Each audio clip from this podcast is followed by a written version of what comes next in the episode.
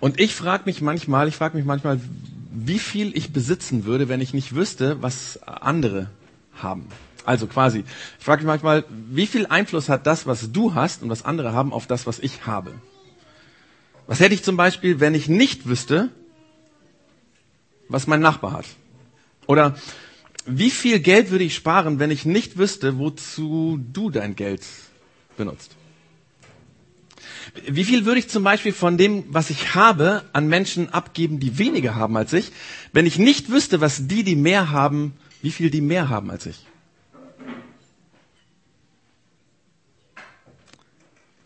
Mein Problem ist, ich weiß zu viel darüber, was andere haben, was ich nicht habe. Und das macht mich gefährlich unzufrieden. Und diese Unzufriedenheit kann mich dazu bringen, im Bild gesprochen, den Abgrund runterzustürzen. Oder dass ich vor die Wand fahre. Und diese Unzufriedenheit hat das, hat, hat das Potenzial, mich finanziell zu ruinieren. Sie hat das Potenzial, dass ich unnötig Schulden mache, ja, dass ich Dinge kaufe, die ich eigentlich nicht brauche und nachher feststelle, dass ich nicht brauche und dass ich dann versuche, mit großem Verlust irgendwo per Ebay oder so zu verkaufen. Diese Unzufriedenheit ist eine reale finanzielle Gefahr für mich. Denn sie bewirkt in mir einen Appetit, der nie gestillt wird. Weil mit dem Appetit ist es ja so, dass man ihn kurz abstellen kann und dann ist er sofort wieder da. Und das Problem ist, gerade mit den Dingen, die ich besitze, je mehr ich besitze, desto größer wird der Appetit. Und er wird nie gestillt. Vermutlich brauche ich therapeutische Beratung und sollte mal einen Termin ausmachen und vielleicht auch für dich auch einen Termin beim Therapeuten. So ist das doch bei uns, oder? Wir kommen damit heute zu unserem zweiten Thema unserer Themenstaffel Leitplanken und ähm, ich werde damit anfangen, wie beim letzten Mal, kurz zu definieren, was wir unter Leitplanken verstehen. Der Frank hat ja schon vorher ein bisschen was gesagt. Eine Leitplanke ist eine Schutzeinrichtung, die Fahrzeuge davon abhält, in gefährliche oder verbotene Bereiche abzukommen. Ja, so als Definition. Dabei ist so eine Schutzeinrichtung grundsätzlich nicht in der Sicherheitszone positioniert, sondern sie steht äh, nicht in der Gefahrenzone positioniert, sondern sie steht in der Sicherheitszone. So einen halben Meter oder mehr von der Gefahrenzone entfernt. Das heißt, ein Fahrzeug könnte eigentlich noch etwas näher an der Gefahrenzone dran fahren, ohne abzustürzen, aber die Leitplanke ist ja, einen Meter oder so vor der Gefahrenzone weg und niemand würde darüber diskutieren, dass es irgendwie Sinn oder Unsinn dieser Sache. Es ist klar, es macht Sinn, weit von der Gefahrenzone wegzubleiben, um nicht in den Abgrund zu stürzen oder auf die andere Fahrspur zu bekommen. Denn jeden von uns ist klar, man sollte ruhig einen größeren Abstand zur Gefahrenzone haben. Und im Ernstfall sind Leitplanken dazu da, den Schaden zu minimieren. Im Ernstfall sind sie dafür da, den Schaden zu minimieren. Natürlich beschädigt das Fahrzeug sich oder mein Fahrzeug wird beschädigt, wenn ich gegen die Leitplanke knalle, aber der Schaden ist vergleichsweise klein dazu, was passiert wäre, wenn ich den Abgrund abgestürzt wäre. Das heißt, Leitplanken schützen, aber sie schützen nicht nur, sondern sind wichtig, uns zu leiten. Ja? Das heißt, sie leiten uns, sie zeigen uns den Weg und sie haben noch den zusätzlichen Effekt, dass sie uns vor Schaden schützen. Und wir haben uns insgesamt jetzt zwei Monate Zeit genommen, über dieses Thema Leitplanken nachzudenken in der Church Zone, weil ganz einfach, wir brauchen nicht nur im, Fahr äh, im, im, im Straßenverkehr Leitplanken, wir brauchen sie auch in unserem Leben. Und das bedeutet, wir reden hier über persönliche Regeln, die wir für unser Leben uns setzen. Das heißt, es geht darum, dass du, dass ich, dass wir Regeln haben. Ähm, aber ganz, ganz wichtig, ich habe kein Recht, irgendwie dir vorzuschreiben, was deine Regeln wären, was für dich gut wäre, sondern jeder braucht seine eigenen Leitplanken, er muss sie selber für sich setzen. Aber obwohl wir sie selber für uns setzen, wir brauchen sie alle. Denn Leitplanken sind Verhaltensstandards, die unser Gewissen prägen. Darum geht's. Die so tief in unser Fleisch und Blut übergehen, ähm, dass sie unser Gewissen formen dass dann quasi in unserem Kopf Alarmglocken oder Warnlämpchen aufleuchten, wenn wir in die falsche Richtung driften oder wenn wir irgendwie kurz vor dem Abgrund stehen, bevor wir zu weit gehen. Die Idee dabei ist also, dass das Gewissen anschlägt, bevor wir uns selber und andere verletzen. Das ist quasi die Idee dabei. Und heute geht es als ersten Bereich, weil wir haben letztes Mal ja mehr so einleitend drüber geredet, als ersten Bereich über den gefährlichen Bereich Finanzen. Ja, wir, also ich habe mir gleich das schwierige Thema als erstes genommen sozusagen, weil über Geld redet man ja eigentlich nicht. Das ist schwierig bei uns in der Gesellschaft. Aber umso mehr brauchen wir Leitplanken, gerade wenn es um Finanzen geht. Und bevor ich jetzt in das Thema einsteige, ist mir eines ganz, ganz, ganz, ganz wichtig. Und zwar, ich werde heute auf Ratschläge zu diesem Thema eingehen, die Jesus gesagt hat. Und falls du kein Christ bist, falls du dich schwer tust mit dem Glauben, falls du sagst, du glaubst ja nicht oder du bist noch am Suchen oder so, dann ist für dich ganz wichtig zu wissen, fühl dich nicht irgendwie gedrängt, weil Jesus hat, es ist sozusagen keine Autorität für dich, wenn du sagst, ich bin kein Christ, wenn du dich nicht so siehst. Deswegen entspann dich einfach. Vielleicht sind Ratschläge dabei, die gut für dich sind, aber du musst das nicht tun, okay?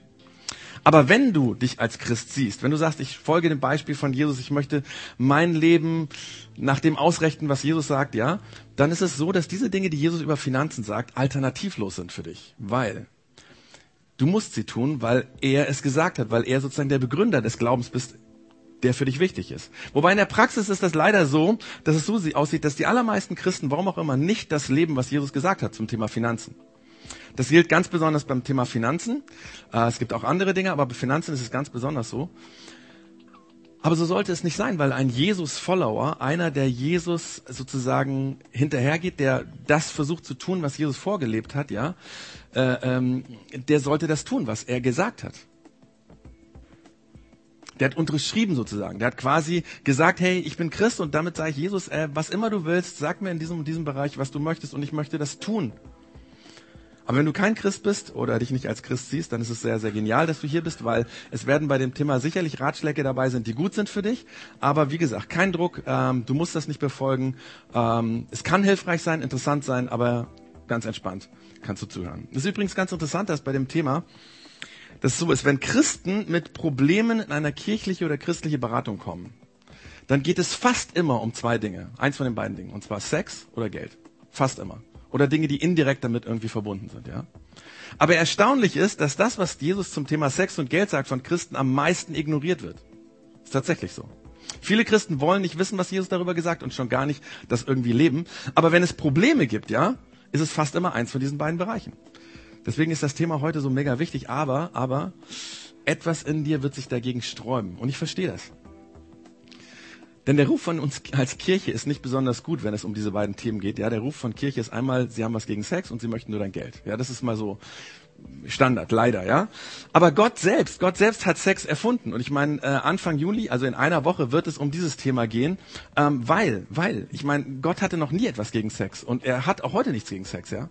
Ähm, weil er selbst hat Sex erfunden. Und wenn wir uns das mal genau anschauen, das ist eine der genialsten Erfindungen, die er überhaupt gemacht hat. Oder das Thema Geld. Eine Kirche, die dem Beispiel von Jesus folgt, will nicht dein Geld. Sie braucht auch nicht dein Geld. Weil Jesus will dein Geld nicht und Gott braucht dein Geld auch nicht, ja. Und genauso will eine Kirche, die dem Beispiel von Jesus folgt, da kann ich jetzt mal für uns als Projekt X sprechen, wir wollen als Kirche dir helfen, Hilfen geben, gut mit deinen Finanzen umzugehen. Ja, wir wollen etwas für dich und nicht von dir. Deswegen reden wir über dieses Thema hier.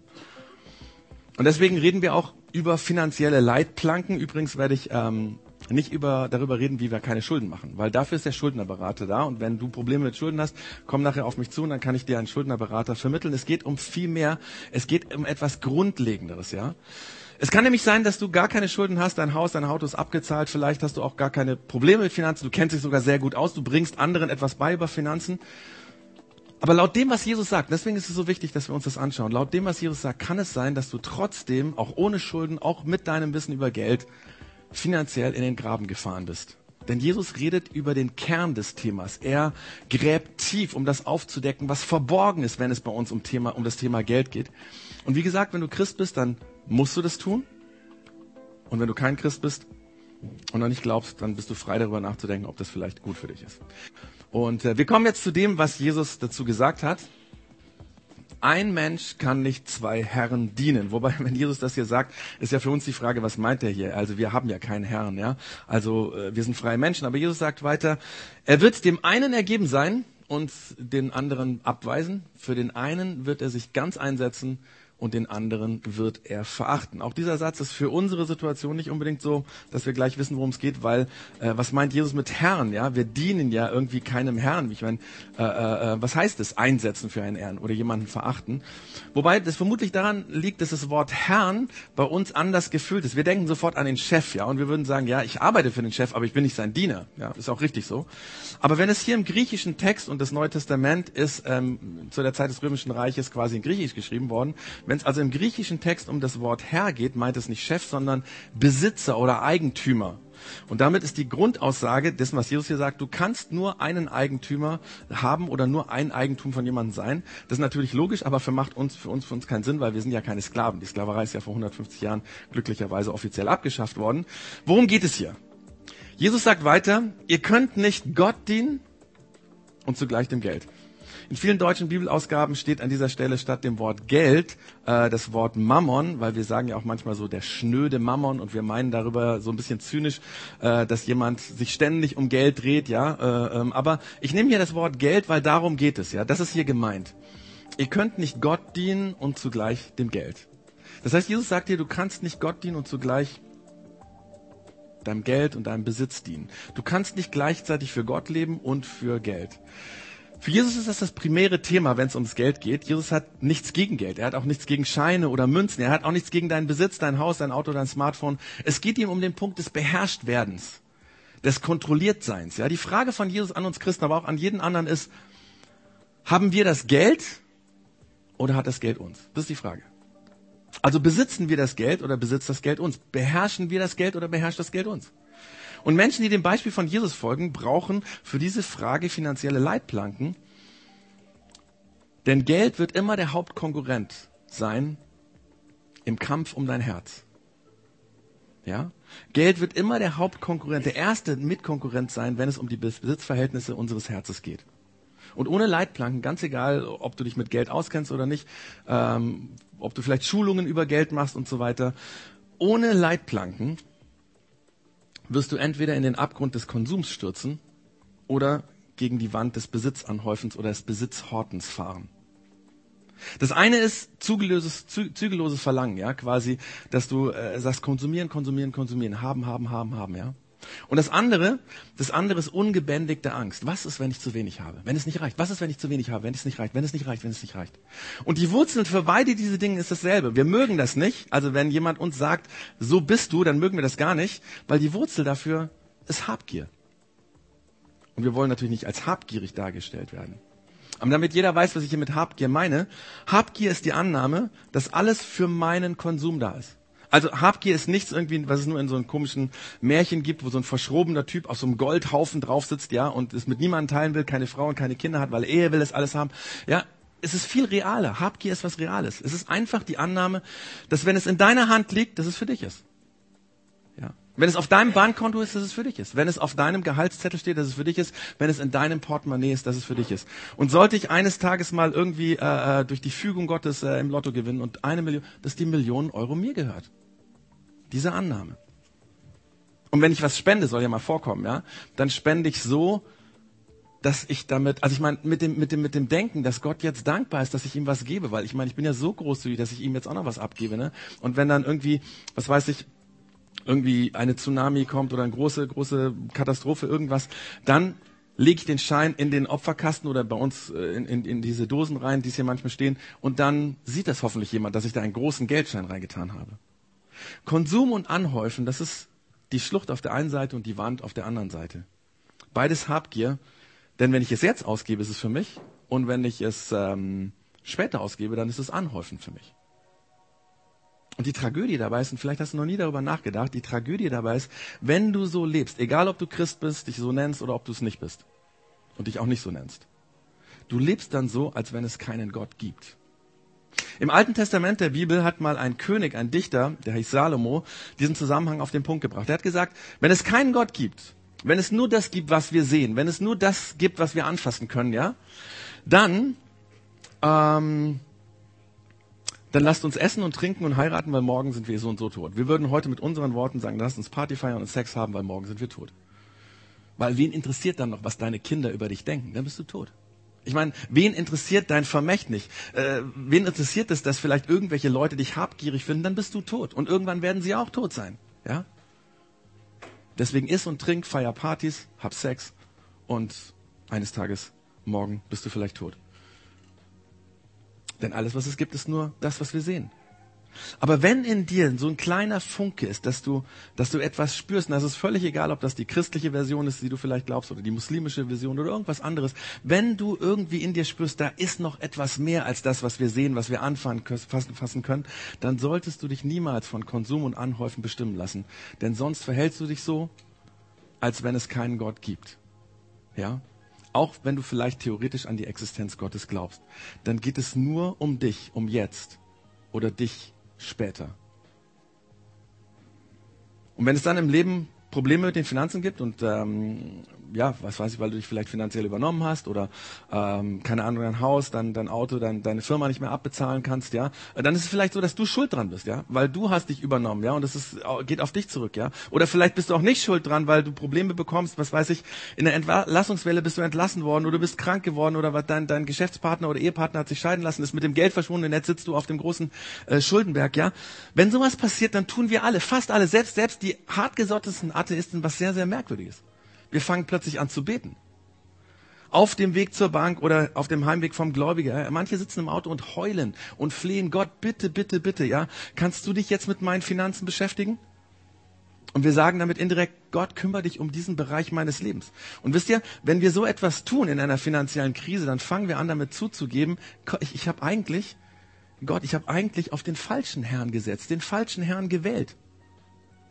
Aber wenn das in einer Krise so ist, dann ist ja die Frage, an jeden von uns, wenn du Gott einlädst, sich mit deinen Finanzen zu beschäftigen, wenn du Probleme hast, warum machst du das nicht heute, bevor es Probleme gibt? Warum nicht, warum nicht jetzt schon den Herrn wechseln, bevor du irgendwie vor dem Desaster stehst? Weißt du, der Weg gegen Habgier ist, Gott jetzt einzuladen in dein Leben, bevor die Tragödie kommt. Der Weg, wie du erfolgreich sein kannst, mit Geld oder ohne Geld, ja, das ist die Dinge richtig zu priorisieren. Und darum geht es Jesus nicht. Ich werde das gleich nochmal erklären, wie Jesus das sagt. Meistens ist das ja bei uns so, unsere Prioritäten scha schauen meistens so aus, ja. Wenn wir Geld haben, das erste brauchen wir fürs Leben, das zweite fürs Sparen und das dritte vielleicht, dass ich gebe, ja. Äh, mein Wohlstand erstmal zum Leben und dann zum Sparen, vielleicht auf den nächsten Urlaub oder das Auto oder so weiter, ja. Und wenn dann irgendwie eine Naturkatastrophe kommt oder irgendwie was passiert, ja, und ich berührt bin, dann gebe ich auch noch ein bisschen, ja. An erster Stelle ich, an zweiter Stelle ich und an dritter alle anderen. Ja? Vielleicht auch das, was Gott vielleicht in dieser Welt tun möchte. Ja? Wenn du so lebst, oder vielleicht sind bei dir auch Nummer eins und zwei vertauscht, wir Deutschen sind ja ja gut, dann das kann auch sein, ne? das vertauscht ist, ja, ähm, dann wirst du vom Geld beherrscht. Dann lebst du so, als wenn es außer diesem Leben nichts geben würde. Du lebst so, als wenn Gott keinen Plan von deinem Geld hat und sich auch überhaupt nicht dafür interessiert. Aber Jesus sieht das anders. Und wir schauen uns gleich nochmal genauer an, wie er das sieht, ja.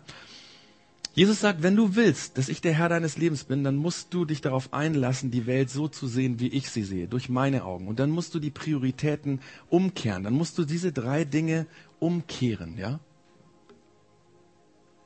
Denn wenn du diese drei Dinge umkehrst, dann fängst du an, Geld zu beherrschen.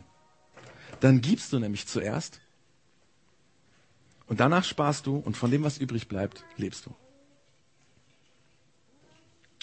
Und es ist ganz egal, ob du Christ bist oder ob du kein Christ bist, ob du jemals für unsere Kirche was gespendet hast, ob du jemals überhaupt für unsere Kirche was spenden wirst. Wenn du das, was hier stehst, in deinem Leben umsetzt, dann wirst du eines Tages dankbar für sein, dass du das gemacht hast. Wobei ich spüre schon, wenn es in der Kirche um das Thema Geld geht, dann werden alle nervös. Und ähm, ich habe mir überlegt, wie schaffe ich das, dieses Thema rüberzubringen, ohne dass es irgendwie den Anschein hat, als würde ich für mich oder für unsere Kirche reden. Und ich habe überlegt, ich rede mal über das, was bei uns zu Hause passiert. Meine Frau und ich, wir versuchen unseren Kindern zu erziehen und sie zu prägen, indem wir sagen, hey, wir haben Geld das versuchen wir von klein auf ihnen beizubringen. Wir haben Geld, um abzugeben. Der erste Sinn, warum wir Geld haben und Besitz haben, ist, damit wir davon abgeben und anderen Gutes tun, uns in andere zu investieren. Das heißt, wir reden mit unseren Kindern darüber, dass wir Geld spenden, ähm, dass sie auch immer wieder Geld geben. Wir haben zum Beispiel ein Patenkind in Afrika und äh, an Weihnachten packen wir dann zusammen mit den Kindern ein Paket, damit sie mitbekommen, wir möchten von dem, was wir haben, einfach weitergeben, beschenken. Und letztens war ich sehr erstaunt, weil mein Sohn, der hat eine Steinesammlung, also er hat eine beträchtliche Gesteinssammlung und äh, äh, letztens hatte er die Idee, eine Ausstellung zu machen, hat also alle Steine schön beschriftet und hat das so, so schön gemacht. Und dann hat er den äh, Eltern und den Geschwistern und auch äh, den Freunden gesagt, man könnte jetzt die Ausstellung anschauen. Das kostet 50 Cent einmal anschauen. Es gab dann auch die Flatrate für den Monat, 2,50 Euro, habe ich sofort gemacht, weil jedes Mal, wenn ich ins Zimmer gekommen wäre, hätte ich 50 Cent zahlen müssen. Also ich habe ich den Juni schon gezahlt, aber der ist jetzt bald vorbei, also dann kommt wieder und ich habe gedacht, er macht das. Ich habe gedacht, er macht das, um sein Taschengeld aufzubessern. Aber dann hat er gesagt, dass er diese Ausstellung macht, um Geld zusammen, um Geld für andere zu spenden, um Geld zu geben. Und da bin ich ziemlich stolz auf meinen Sohn geworden, weil ich gemerkt habe, er fängt an, etwas ganz, ganz Wichtiges in seinem Leben zu begreifen. Und ich habe mir dann gedacht, vielleicht machen wir es in Zukunft so, das muss ich mit meiner Frau noch besprechen, sie hört es jetzt zum ersten Mal, ob wir nicht irgendwie so drei Gläser aufstellen in den Zimmern, wobei unsere große schon Preteen, ja, das funktioniert wahrscheinlich nicht mehr, aber den Kleinen beizubringen, hey, wenn du Taschengeld äh, kriegst oder wenn du von der Oma irgendwie 10 Euro kriegst, ja, das erste ist, tu vielleicht zu 10 Prozent 1 Euro in das geben. Nochmal 10% in das Sparen und die anderen 8 Euro, da kannst du Panini-Sticker kaufen, da kannst du irgendwie äh, Schokolade oder was auch immer du willst. Das ist dann für dich zum Leben, zum Genießen. Aber jetzt ist natürlich die Frage, warum bringt ein Pastor seinen Kindern bei, dass es bei dem Geld an erster Stelle darum geht, was abzugeben? Vielleicht damit seine Kinder gute Kirchenspender werden, um irgendwann das Gehalt des Papas mitzufinanzieren? Ja? Oder vielleicht, äh, dass sie drei finanzkräftige Spender werden für die Kirche der Zukunft oder so? Natürlich nicht. Äh, und ich hoffe, ihr glaubt mir das. Natürlich nicht, ja? Sondern ich will, dass meine Kinder sich nicht vom Geld beherrschen lassen. Denn wir wissen alle, wo das hinführt. Geben, sparen, leben. Das ist der Schlüssel für finanzielle Unabhängigkeit. Das befreit. Das befreit von dem Glauben, dass Leben gleich Geld ist oder Leben gleich Besitz ist. Denn wer so lebt, der lebt, als wenn es keinen Gott gibt. Wenn du so lebst, als wenn Leben Besitz ist, ja. Und der Appetit wird nicht aufhören, und wenn dieser Appetit uns auffrisst, dann passieren ungute Dinge. Wir lesen das jeden Tag in der Zeitung. Wir wissen das von Freunden und Bekannten. Und für 99 Prozent von uns wird die Zeit ausgehen, bevor das Geld ausgeht. Wir werden sterben und einen Riesenhaufen von Besitz übrig lassen, den dann oft die Angehörigen einfach entsorgen, weil es für sie nichts bedeutet, ja. Aber oft leben wir so, als wenn Geld das Leben, äh, als wenn Geld Leben ist. Und das stimmt aber nicht. Wenn überhaupt ist Leben gleich Zeit. Ja? Und warum solltest du zulassen, dass Besitz und dich beherrscht und kontrolliert? Ich will nicht, dass meine Kinder so denken und so leben, dass sie Gott als Notlage gebrauchen, wenn dann irgendwas schiefgegangen ist, ja. Ich will, dass sie Gott in jeden Bereich ihres Lebens einladen, einschließlich Bereich Geld und Finanzen. Ich will, dass sie losgelöst von der Lebensphilosophie leben, die sich von Gott loslöst, ja. Und dass sie diese drei Dinge richtig priorisieren und bis zum Ende deines Lebens und deines Lebens und deines Lebens und deines Lebens und meines Lebens, ja, bis zum Ende unseres Lebens wird in unser Herz immer wieder die Frage sein, dieser Konkurrenzkampf zwischen Geld und Gott. Wer bestimmt dein Leben? Das wird die Frage sein. Und ich möchte nicht, dass Geld gewinnt. Weder bei mir, noch bei meinen Kindern, noch bei dir. Und unser Vater im Himmel will auch nicht, dass das Geld bei dir gewinnt. Ich möchte nicht, dass meine Kinder eines Tages Geld ihrem persönlichen Frieden vorziehen oder ihre Ehe vorziehen oder den Kindern oder den Freundschaften. Ich möchte nicht, dass sie Sklaven, Konsumsklaven werden aber es gibt so unglaublich viele Menschen, die leider genau so leben. Ich will, dass meine Kinder Besitz haben, aber nicht, dass der Besitz meine Kinder hat. Und alles das hat überhaupt nichts mit der Kirche zu tun. Das hat überhaupt nichts damit zu tun, mit, mit Kirche Geld geben oder so. Es geht erstmal darum, wie gehe ich mit dem Geld um und beherrscht das Geld mich oder ich das Geld.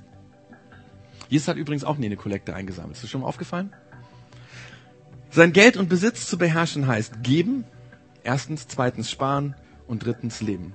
Und Jesus meint es, wenn er sagt, ein Mensch kann nicht zwei Herren dienen. Er wird dem einen ergeben sein und den anderen abweisen. Für den einen wird er sich ganz einsetzen und der andere, den wird er verachten. Ihr könnt nicht Gott dienen und zugleich dem Geld. Und mit dem, was er dann einige Sätze später sagt, betont er das nochmal. Da sagt er, macht euch keine Sorgen. Macht euch keine Sorgen. Fragt nicht, was sollen wir essen, was sollen wir trinken, was sollen wir anziehen. Damals in dieser Zeit war Essen und Trinken etwas Kritisches. Es gab noch keinen Kühlschrank. Die einzigen drei Nahrungsmittel, die sich quasi, die man halten, also die haltbar waren, von sich aus war einmal Wein, war Öl und Getreide. Und Kleidung war im Vergleich zu heute wahnsinnig teuer. Und Jesus sagt, ich, ich weiß, ich weiß, dass ihr ständig über diese drei Dinge nachdenkt, aber ich will das nicht. Ich will nicht darüber, dass ihr darüber nachdenkt, weil dann werdet ihr, wenn ihr euch Sorgen macht über die Zukunft, letztendlich eure Hände und euer Herz verschließen und wenn ihr mir folgt, dann könnt ihr mir nicht folgen mit verschlossenem Herzen und verschlossenen, geballten Fäusten. Und nebenbei bemerkt, er sagt dann weiter, um diese Dinge, um diese Dinge geht es den Heiden, die Gott nicht kennen. Und in dem, dieses Wort Heiden meint in der damaligen jüdischen Kultur die Menschen, die mehrere Götter hatten. Und das waren alle anderen Völker außer den Juden. Und in diesen Religionen glaubte man an viele Götter, die kein wirkliches Interesse an den Menschen hatten, sondern die, wenn überhaupt, die Menschen benutzt haben, die mit ihnen gespielt haben, die sie manipuliert haben. Und deswegen haben diese sogenannten Heiden versucht, ihre Götter mit Opfern, irgendwie freundlich zu stimmen, dass sie das tun, was, was sie gerne wollten. Sie haben Tiere geopfert oder irgendwelche anderen Dinge geopfert. Im extremsten Fall gibt es auch in der Geschichte, weiß man, dass Kinder geopfert wurden.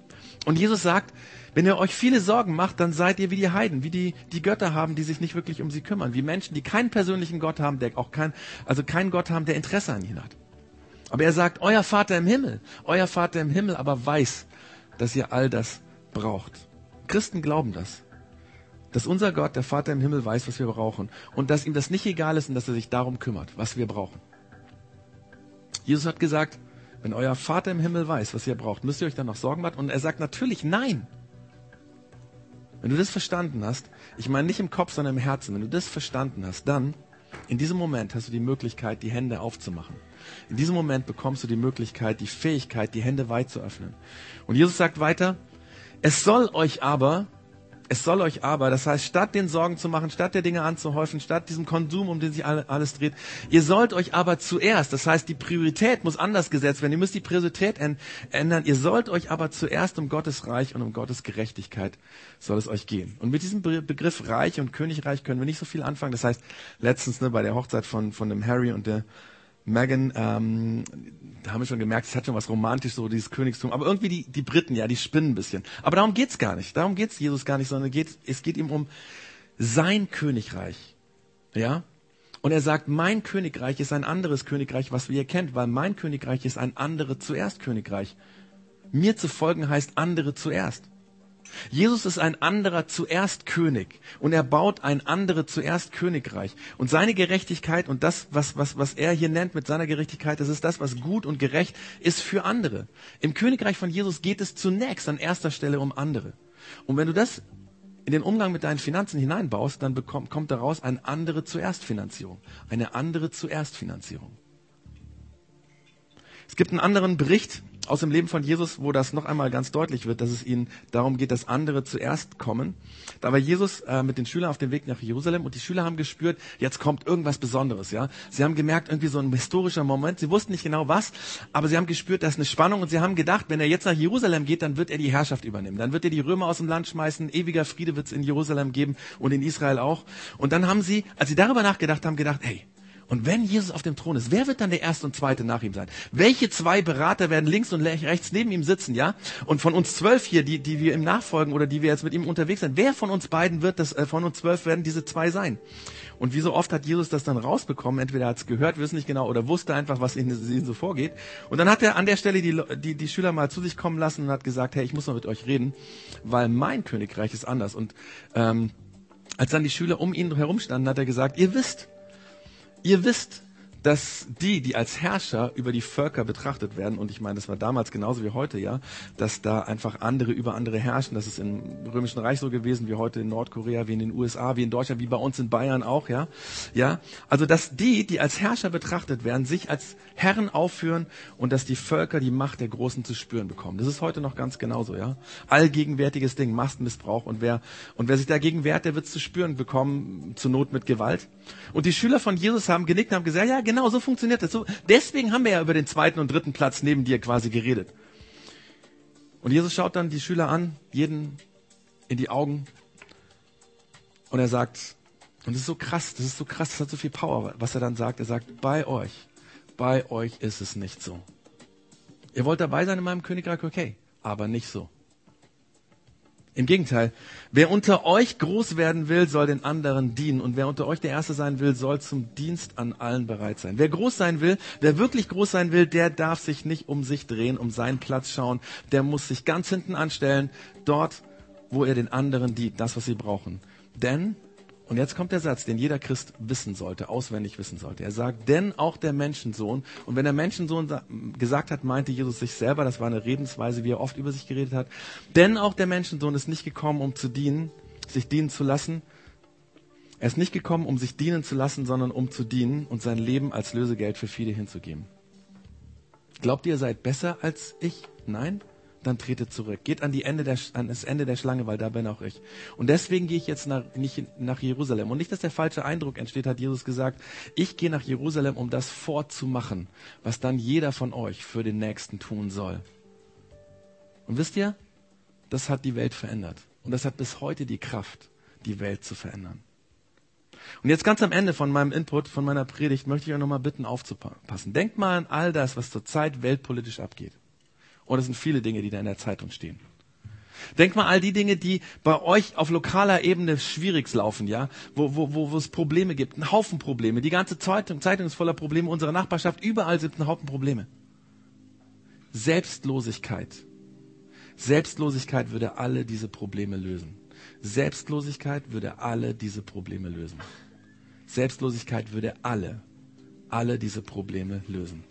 Willkommen im Reich Gottes. Willkommen im Königreich Gottes.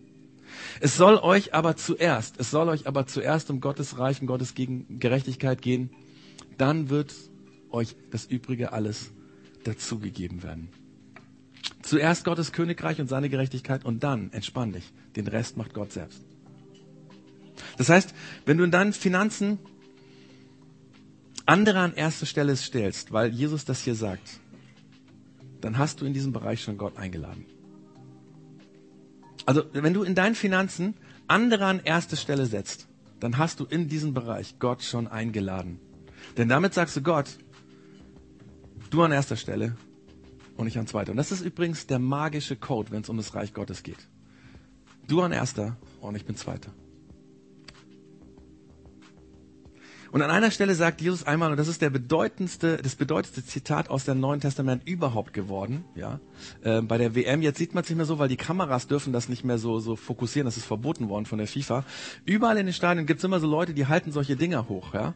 Und da steht folgendes drauf, so sehr hat Gott die Welt geliebt, dass er seinen einzigen Sohn, viele von euch kennen das, wie geht's weiter? Dass er seinen einzigen Sohn gab.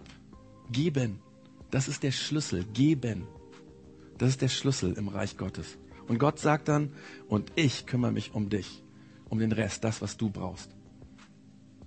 Der Weg, Geld zu haben und dass das Geld dich nicht hat, der Weg, das Geld zu beherrschen und nicht vom Geld beherrscht zu werden, ist Gottes Reich und seine Gerechtigkeit an erste Stelle zu setzen. Und damit wir diesen Weg finden, gibt es die Leitplanken, die Jesus uns gibt, nämlich erstens geben, zweitens sparen, drittens lieben. Und ich mache dir ganz viel Mut, das darüber nachzudenken. Weil das sind die Leitplanken, die uns schützen davon, finanziell in den Abgrund zu stürzen des Konsums. Entweder des Anhäufens, Anhäufens, Anhäufens oder das Konsumieren, Konsumieren, Konsumieren.